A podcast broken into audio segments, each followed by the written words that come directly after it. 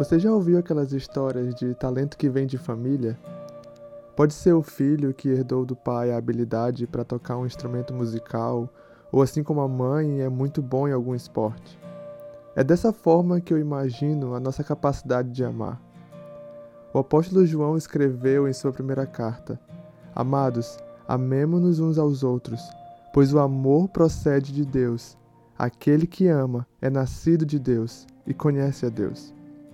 Quando nascemos de Deus, recebemos dele a capacidade de amar como parte do nosso processo de novo nascimento. Amamos porque amar passa a fazer parte do nosso DNA no momento em que nós somos nascidos de novo em Deus. Mas, como qualquer dom ou habilidade, é preciso prática. Como um atleta ou músico que recebe um dom e possui a responsabilidade de aperfeiçoá-lo. Por isso, se nós somos nascidos de Deus, nós temos sim a capacidade para amar. Mas como nós podemos desenvolver e crescer nesse dom? De que formas podemos colocar essa habilidade em prática em nossa vida diária a fim de aperfeiçoá-la?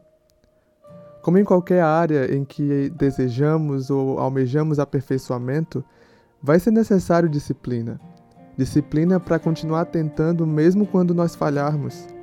Porque falhar não significa que nós devamos parar. Haverá sim dias em que não sentiremos nenhuma vontade de amar aquela pessoa difícil e possivelmente seremos terrivelmente tentados a não responder de maneira amorosa. Mas o amor não é simplesmente um sentimento, é uma decisão, uma escolha.